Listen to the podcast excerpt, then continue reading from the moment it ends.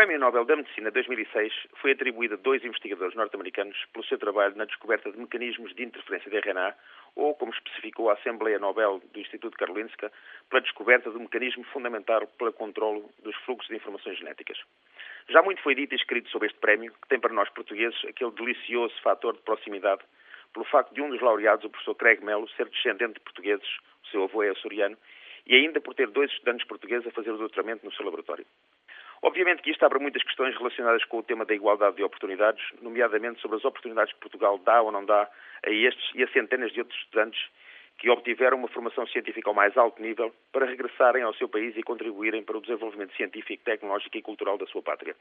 O futuro dirá, mas para já congratulamos pelo facto de centenas de jovens cientistas portugueses a trabalhar no estrangeiro serem excelentes embaixadores do nosso país pela sua capacidade de trabalho elevado nível de conhecimento e enorme sucesso.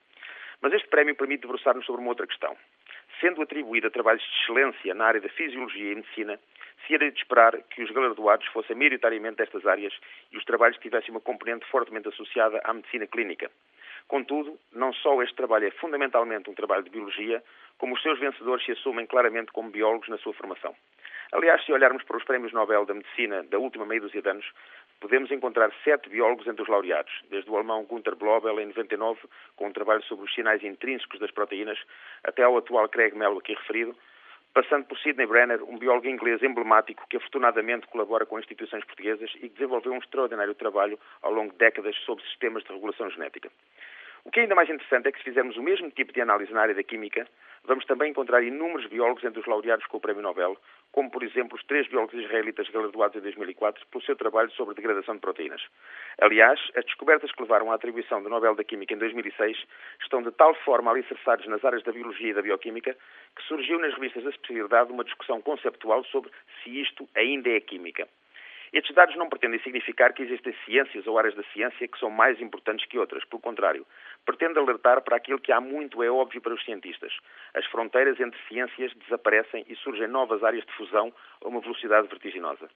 Se é verdade que muitos biólogos têm sido laureados com os mais importantes prémios internacionais, também é verdade que uma das mais revolucionárias descobertas da biologia dos últimos 20 anos foi realizada pelo químico Gary Mullis, que em 96 foi prémio Nobel, pela descoberta de um processo químico para fazer cópias de ADN num tubo de ensaio. Não é mais possível fazer boa ciência sem equipas multidisciplinares complementares. Não se faz biotecnologia só com biólogos e sem químicos e engenheiros, do mesmo modo que não se faz ordenamento do território sem biólogos numa equipa. As aproximações da biologia a outras áreas do saber têm originado sempre a emergência de novas e importantes disciplinas que prosseguem por mérito próprio. Bioquímica, biofísica, biomatemática, bioinformática. A vida é também ela multifacetada e multidisciplinar. E também na vida quebramos barreiras e redefinimos fronteiras. Afinal de contas, a biologia é a ciência que estuda a vida. E a vida, como dizia John Lennon, é aquilo que acontece quando estamos entretidos a fazer outros planos.